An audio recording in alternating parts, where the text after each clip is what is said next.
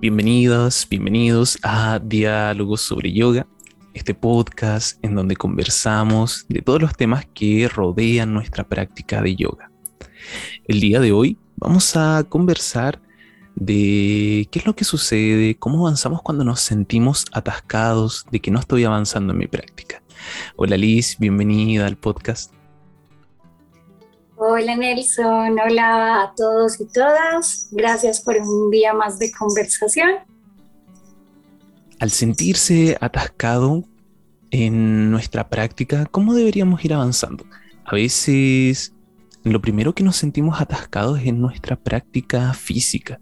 Tal vez hay un momento en que ya, ya llevamos un tiempo practicando y la práctica se vuelve tal vez algo repetitiva, algo monótona. Eh, siento que estoy, estoy realizando y repitiendo lo mismo. ¿Cómo podría salir de, esa sensación de, sentirse en el mismo lugar que no estoy avanzando? Bueno, em, yo lo veo así desde como mi propio proceso personal siento como que a veces damos por sentado que algunas posturas son muy sencillas y crees que ya tienes la postura, es como que, ay, ya conquisté esta postura. Ejemplo, Tadasana, que es una de las bases de la, del saludo al sol de Surya Namaskar. Y te das cuenta con la práctica y con el tiempo, cada vez que escuchas una guía de un maestro nuevo, de tus compañeros maestros de yoga, que no has conquistado para nada la postura, tienes como elementos muy, muy finos que tienes que ir trabajando. Entonces, en realidad es como que ir eh, cada vez más profundo, o sea, no solo quedarse en las alineaciones físicas, sino revisar cómo estás conectando cada movimiento con tu respiración, si realmente si estás consciente de qué músculos están activos, qué músculos no. Entonces, eso sería como lo primero que yo digo, o sea, no dar por sentado que hemos conquistado una postura.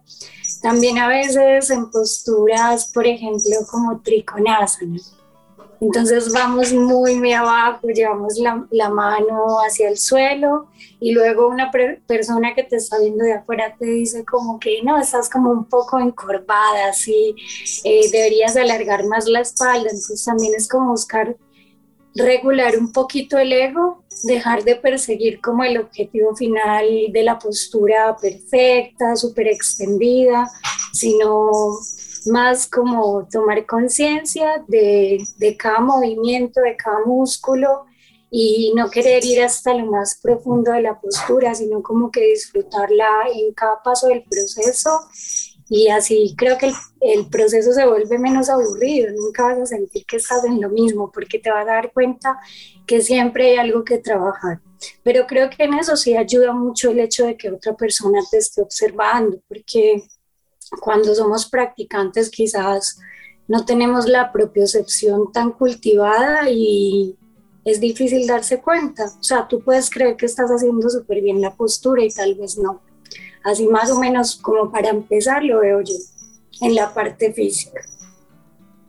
Sí, en la parte física siempre hay algo que trabajar en cada asana, siempre hay algún elemento que, que revisar como, como lo mencionabas en Tadasana, esa práctica, a veces para, para, la gente que tiene muchas habilidades físicamente, tal vez hiperlaxa o incluso harta fuerza, el mantenerse quieta, quieto por unos instantes ahí en Tadasana puede ser muy desafiante porque la mente empieza al tiro a divagar, es como se desconcentra, pongo atención, quiero arreglar mi ropa, y mm, esa práctica invisible a veces eh, es la más compleja, es la que más nos cuesta.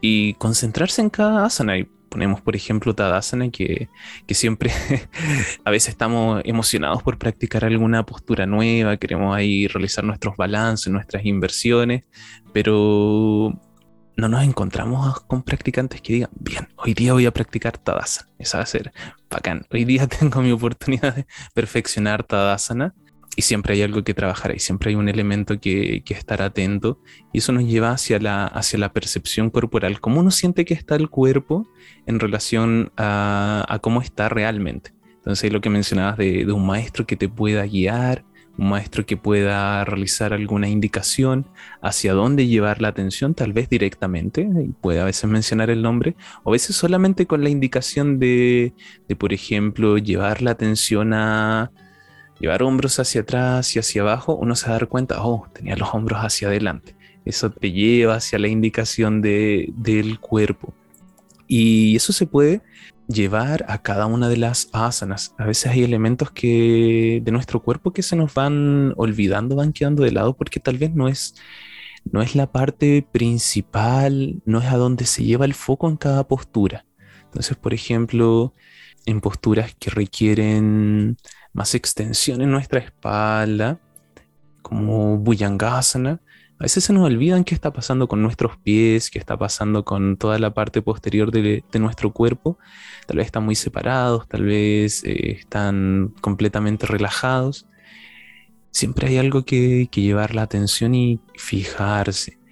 Otra, otra forma en que me he dado cuenta que me ayuda a no sentirme atascado o no sentir que la práctica siempre es igual, me ha ayudado el, el objetivo y el fijar un sankalpa, una intención al principio de cada clase. Eso le da un matiz distinto a cada clase. Puede que las posturas, que la serie sea muy similar, pero mi mente, mi atención, mi concentración va a estar desde un prisma distinto viendo la práctica.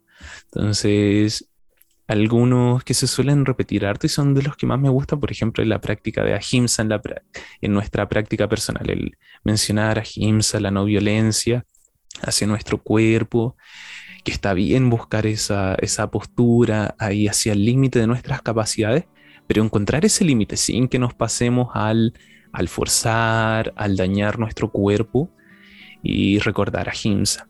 Y ahí también se mezcla con, vamos mezclando con llamas y ni llamas, eh, Satya, Satya también me gusta harto mencionar en las clases, dar, eh, ser honesto con las capacidades que uno va teniendo en el momento, ser honesto con uno, cómo se siente el cuerpo, esa verdad, ser, saber que hoy día mm, esto no, mi cuerpo, estoy muy cansado, de verdad, no, no voy a poder realizar esta asana como, como siempre la suelo realizar. Hoy día estuve despierto desde las 5 de la mañana, no he parado en todo el día, entonces hago una versión más simple y, soy honesta con, lo que está sintiendo mi cuerpo, con lo que estoy sintiendo internamente. Entonces, el Sankalpa para mí ha sido una, buena forma para darle un prisma distinto a cada práctica y enfocarse también en, estos elementos que, van, van por debajo, que van soportando nuestra práctica de yoga.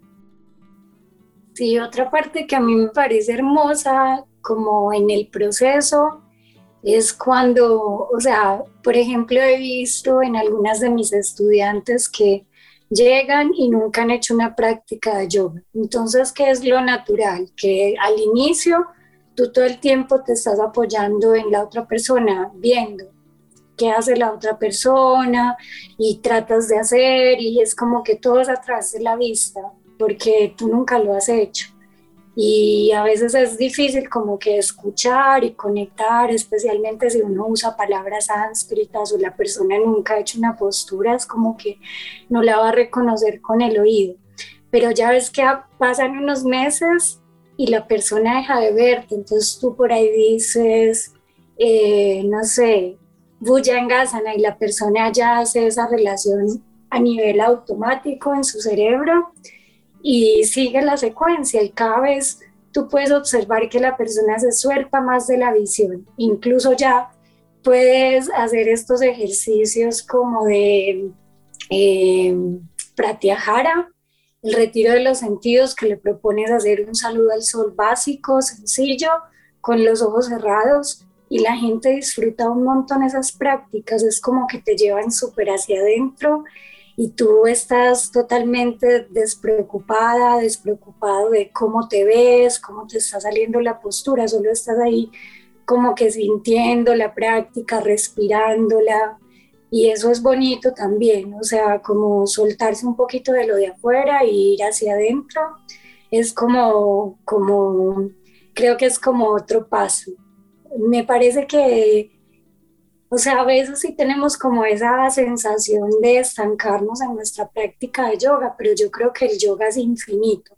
Entonces, como si hay esa sensación, creo que uno también tiene que hacerse esa pregunta, indagar, a ver por qué me siento estancado, qué es lo que busco más. Tal vez la práctica física ya me hace sentir satisfecho, estoy bien en este punto y como que bien, pero quiero más, busco algo más, que fue en lo personal a mí lo que me pasó. Yo me enamoré de la práctica del yoga, pero yo decía, ¿qué hay detrás? Porque es como que escuchabas un mantra y decía, ah, pero hay esto también, hay estos mantras, o no sé, por ahí me ofrecían una respiración diferente, era como que, wow, también hay esto. O te mencionaban algún término como ahimsa, y es como que, pero ¿qué es eso? Nunca había escuchado. Entonces, eh, creo que también la pregunta nace desde uno, eso sería lo primero, preguntarse por qué, por qué estoy sintiendo que no avanzo, cuál es, qué es lo que estoy buscando que me hace sentir que estoy estancado. Ahí abriste varios temas bien interesantes. Yo creo que, que sí, eh, esa pregunta, el ser, ser honesto con uno, el ¿por qué, ¿por qué me siento atascado, atascada? ¿Por qué siento que no estoy avanzando?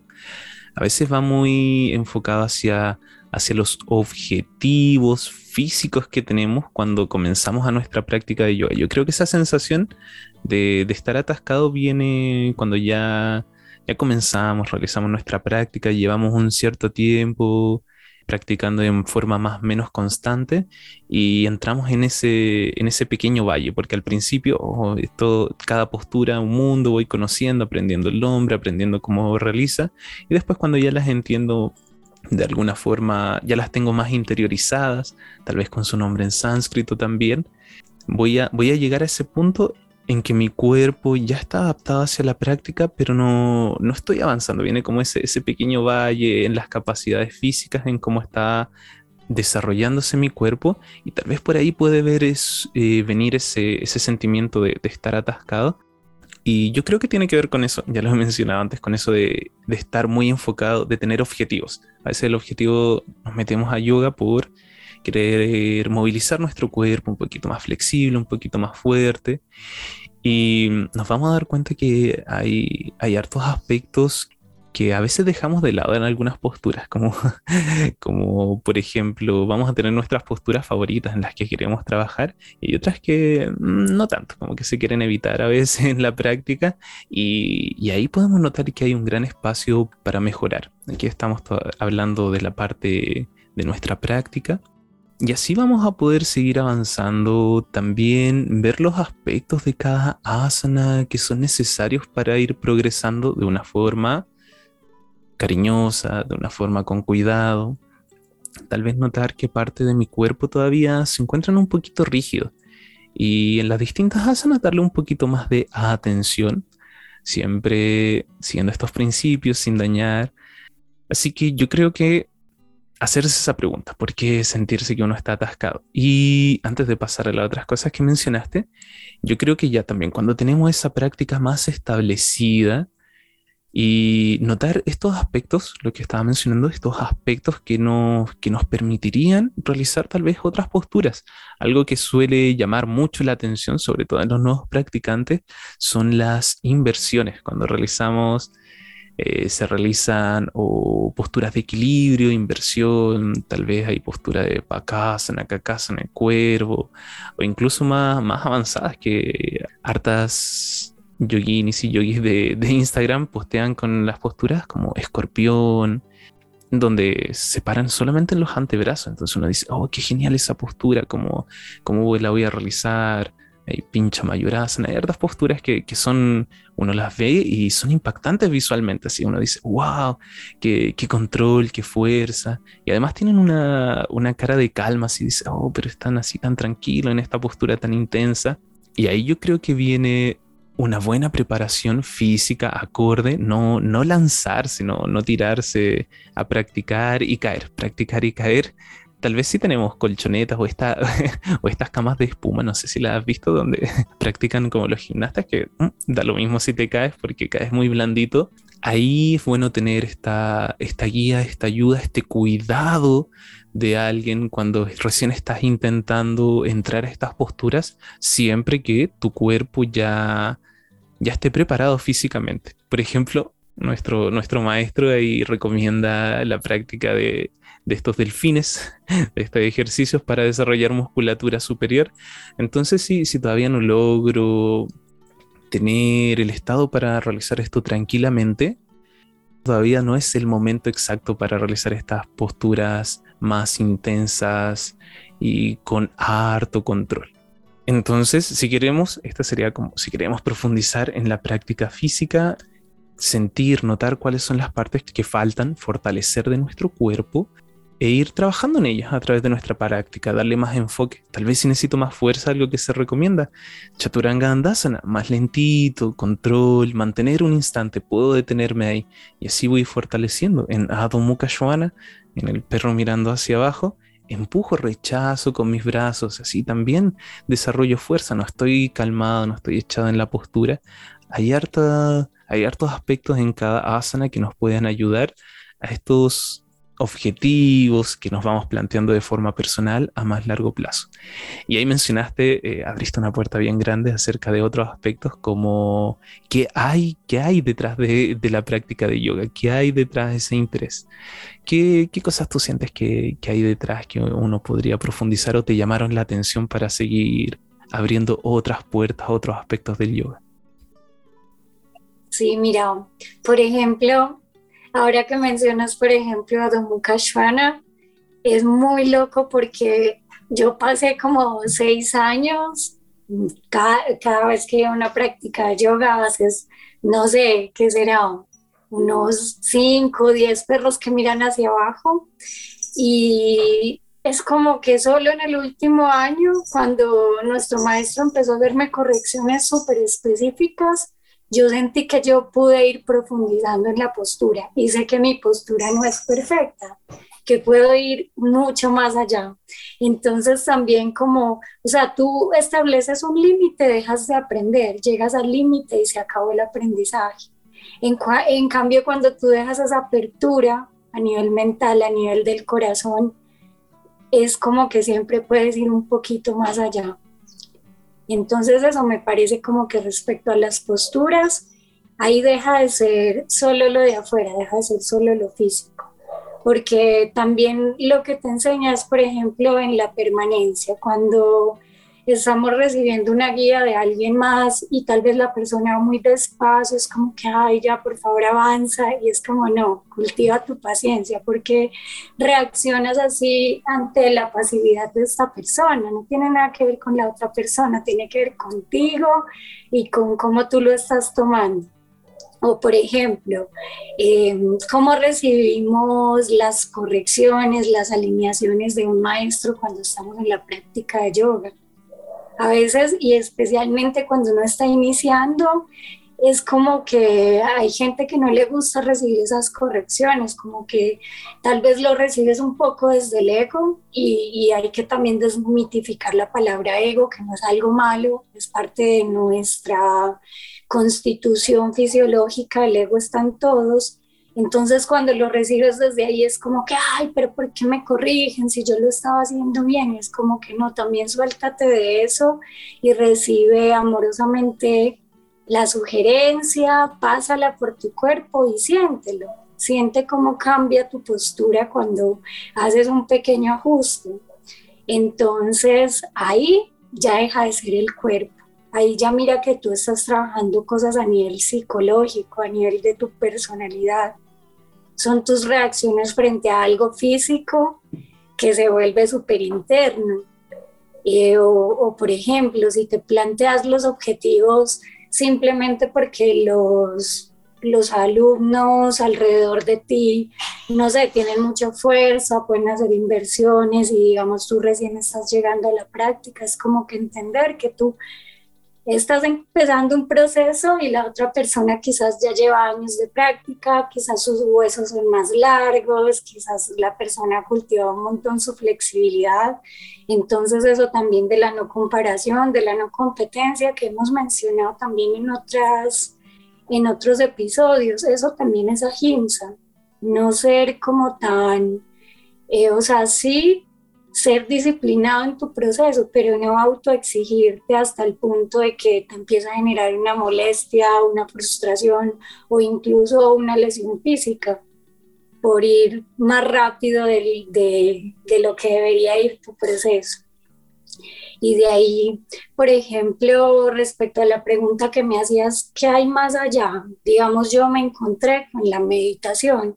Yo estuve muchos años de practicante de yoga y bueno, de vez en cuando que te ofrecían un chavasana, pero eran chavasanas muy cortos o por ahí te ofrecían una meditación, pero no sé, eran cinco minutos y era como que yo siempre sentía que me quedaba faltando, era como que, ay, yo me quería quedar más así, como solo en quietud, respirando, pero de ahí yo, por ejemplo, me iba a mi casa e intentaba hacerlo y no lo lograba o sea, era como que mi cuerpo era súper incómodo para mí, entonces como que me dolía la espalda, me dolían las piernas, eh, me dolía todo y, y no lo lograba, no lo lograba.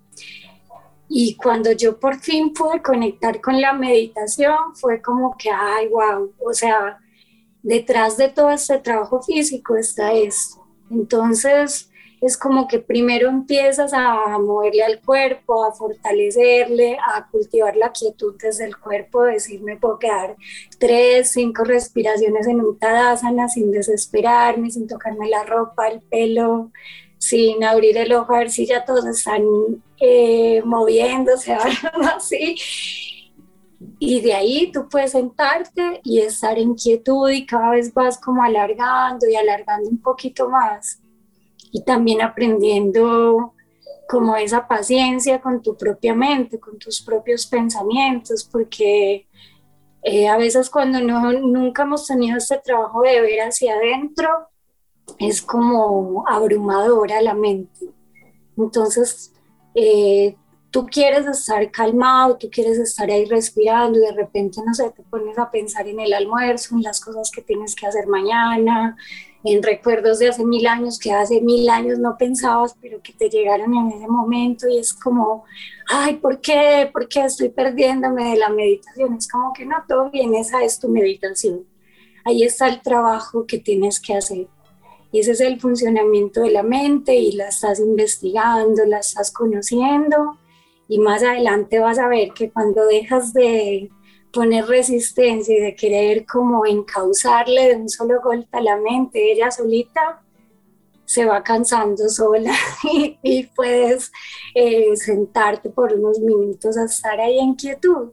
Entonces, yo creo que detrás de todo lo físico está como eh, esa búsqueda también de la meditación. Por eso mucha gente llega al yoga buscando esa paz que no tiene en su día a día y, lo he notado, por ejemplo, en mis clases que por ahí, no sé, la persona tiene full situaciones personales, llega como muy cansada, como tal vez de mal genio, sintiéndose súper triste y sale de la práctica y la persona te agradece, dice, mira, llegué súper mal y ahora me voy bien, me siento tranquila, me siento feliz. Entonces eso ya te dice que no trata solo del cuerpo físico. Sí, es verdad, es uno conecta con, a través del cuerpo con varios aspectos de uno, desde las emociones, cómo uno se siente, el estado mental, incluso algunos problemas, agitaciones, tal vez estrés, bajan, bajan su intensidad con la práctica. Entonces esto de ocupar el, el cuerpo como medio ayuda bastante y, va relacionado directamente con, la mente. Ahí ese, ese entender cómo funciona, tratar de, de que vaya realizando las cosas que uno mismo se plantea, ¿no? No es como algo tan, tan alocado, si voy a imponer, eh, me están imponiendo cosas, sino que, que me ayuda a esa, concentración, a esa inmersión en el momento, a, que vaya realizando las cosas que uno está, está requiriendo. A mí, de forma personal, antes de, la meditación, recuerdo que primero siempre hay bien, bien físico, ¿no? Tratando de sacar posturas.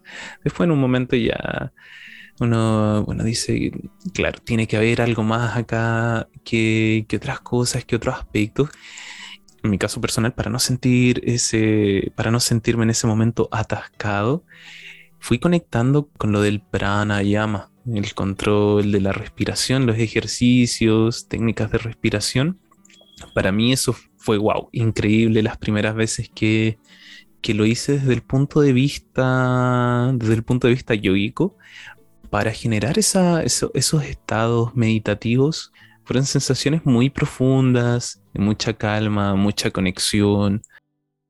Se dice que, que la respiración está directamente ligada hacia nuestra mente, dependiendo cómo, cómo está el ritmo de nuestra respiración. Eso podemos hacerlo bien. Cuando uno se nota que respira agitadamente, aunque lo haga intencionalmente, a veces se generan estados de, de estrés, estados de ansiedad. Así que no lo practiquen en casa eso, no lo hagan intencionalmente, porque de verdad uno nota, si uno respira rápido, sobre todo acá arriba hacia, hacia la zona de la garganta, respirar bien alto, no se siente al tiro un poquito angustiado y, y de lo contrario, si uno tiene ese control de la respiración, la, la, mente se calma, va a un ritmo más relajado, se van apagando algunos pensamientos que queremos apagar, pero, pero si nos siguen floreciendo. Y, y, ese aspecto me ayudó a abrir otra puerta en el yoga. Yoga tiene, yo siento que tiene, es como esta cajita de herramientas que tiene muchas a disposición, muchas, muchas. Y, a veces nos volvemos expertos solamente en una de esas herramientas. Entonces a veces en principio Queremos ser solamente expertos en la práctica de asanas, tratar de sacar cada una de las posturas de la mejor forma, dominar nuestro cuerpo, tener el control sobre él. Pero también hay otros aspectos que podemos ir trabajando, como pranayama. Tú mencionaste el conectar con la meditación. Luego, más adelante, comencé a conectar con meditación. También mantras, el sánscrito, los mantras, yo creo que algo, algo muy increíble, te generan una conexión bien, bien linda, bien profunda. Hablamos en algún momento acerca de los mantras y también mencionar, hay gente que es experta en recitación de mantras, se dedica prácticamente toda su vida a recitar mantras, entonces hay todo un mundo en cada una de estas herramientas. Y eso de sentirse atascado, ahí tiene que ver tal vez con, cómo vemos al yoga en principio de como una práctica física, de como algo solamente físico y nos vamos dando cuenta a medida que avanzamos que hay un mundo que explorar, muchos aspectos en donde podemos ir profundizando y mm, tener en cuenta el objetivo del yoga. ¿Para qué estamos realizando yoga? ¿Para qué estamos practicando yoga? ¿Por qué ingresamos a esta práctica aunque sea desde el lado físico, y no, nos dedicamos a hacer otra actividad. Tal vez correr, tal vez eh, crossfit, tal vez calistenia, em, andar en bicicleta. ¿Por, qué, ¿Por qué sentimos ese llamado interno o por qué nos llamó más la atención el realizar yoga? A mí desde la experiencia es porque en el fondo uno siente que hay algo más que solo esa práctica física. No, no es solamente lo físico. Lo físico es el vehículo principal por el que practicamos y de hecho se agradece harto eso. Poder entrar a través del cuerpo, este yoga más de gimnasio, ayuda, ayuda harto a la difusión. Entonces no, no es algo malo. Eh. de hecho es súper bueno para, para ir conectando, pero de todas formas, aunque uno realice algo muy enfocado físicamente, uno elige la práctica del yoga porque hay, hay, hay algo más. Uno, uno, nota en los practicantes que no es solamente lo físico, sino que hay, hay una búsqueda extra. Puede ser hacia, esa tranquilidad o hacia esa filosofía que hay detrás, hacia esas prácticas de meditación, asana. Y hay que ser consecuente con ese llamado interno y de a poquito ir explorando. Yo creo que de esa forma explorando estas distintas ramas que se nos presentan, que soportan la base del yoga, nunca vamos a poder sentirnos realmente atascados. Siempre va a haber algo en lo que investigar, algo en lo que profundizar. Sí, totalmente, estoy de acuerdo contigo. Mira que, de hecho, en mis clases, por ejemplo, cuando estamos haciendo una práctica como más dinámica, y llegamos a Tadasana, después de un saludo al sol, yo digo, recuerda por qué estás acá, por qué estás acá haciendo esta práctica. También para hacer ese llamado a la persona de, de que uno está seguro de que no se trata solo del cuerpo. Entonces es bonito eso y, creo que cada persona es la que tiene la respuesta a eso. Entonces es lindo en ese sentido. Y de ahí también, o sea, también mi pensamiento con el yoga es que, por ejemplo, también está el yoga del conocimiento, ¿cierto? Y el conocimiento es infinito. Ahora tenemos el Internet. Antes era como todo súper hermético y así como se ríe a veces nuestros queridos Swami que dice el secreto de yoga, esas cosas ya están súper desidentificadas. Ahora tú puedes acceder a tanta información y el yoga lo abarca todo.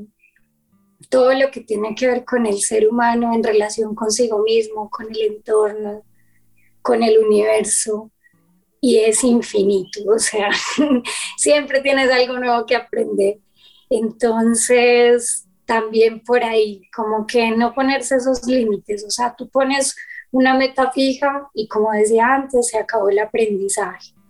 Y, y de ahí también cómo lo llevas a tu día a día. Algo también que dice nuestro maestro es practicamos yoga cada hora, de cada minuto, de cada segundo, de cada día. Entonces, ¿de qué te sirve eh, hacer las mejores inversiones, decir que tienes tres horas diarias de meditación? Si en tu relación con el entorno y con los demás en el día a día tú no eres coherente.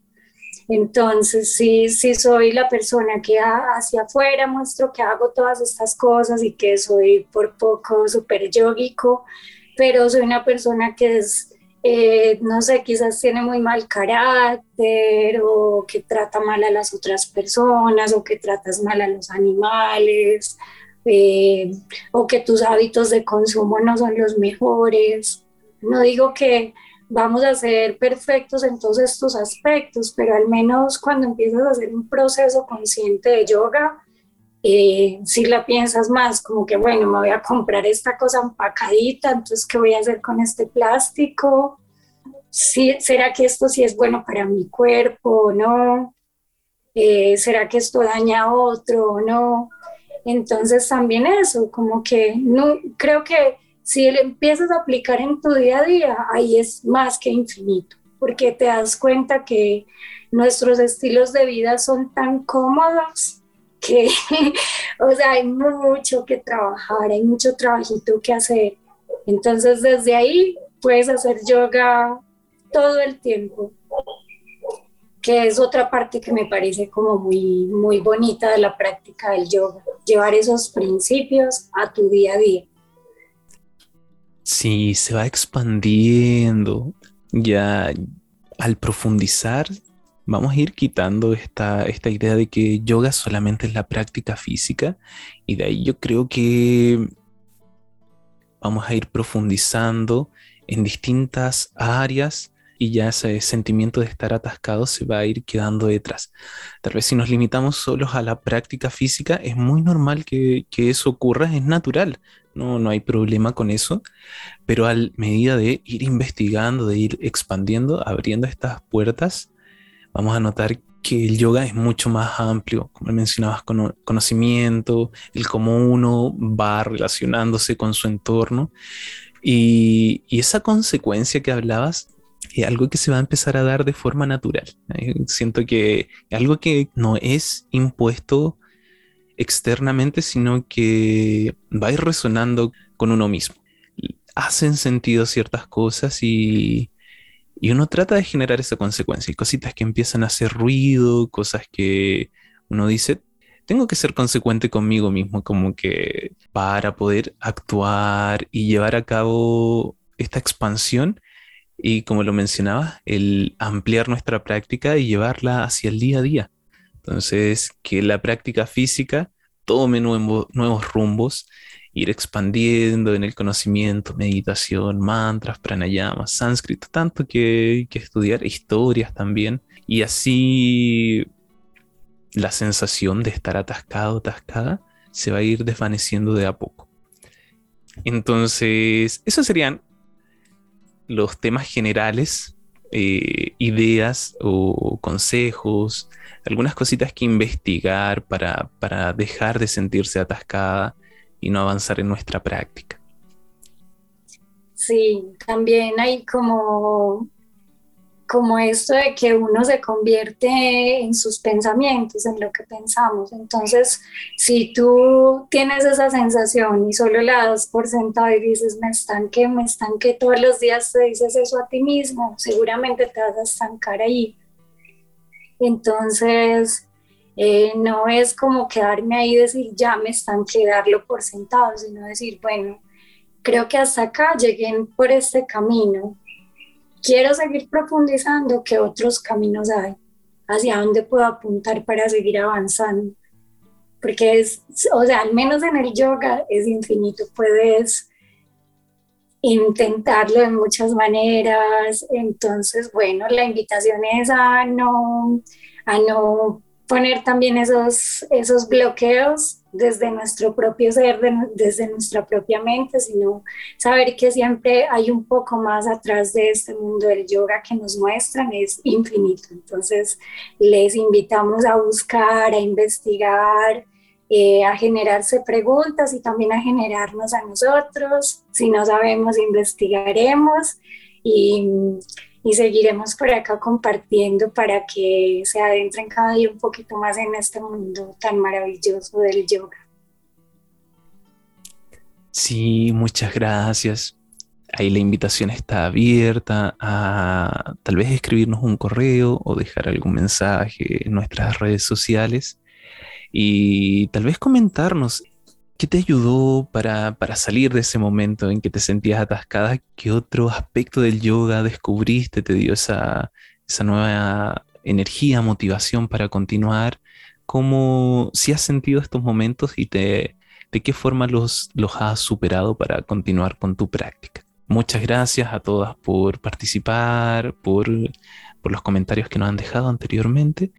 Y muchas gracias Liz por estar acá y conversar conmigo en este, nuevo episodio.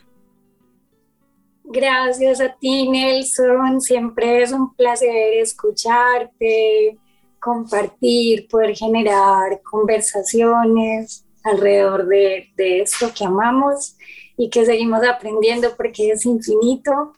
Gracias, gracias por invitarme y gracias a todos y a todas por escucharnos. Gracias, que tengan lindo día y nos vemos en la próxima entrega de Diálogos sobre Yoga.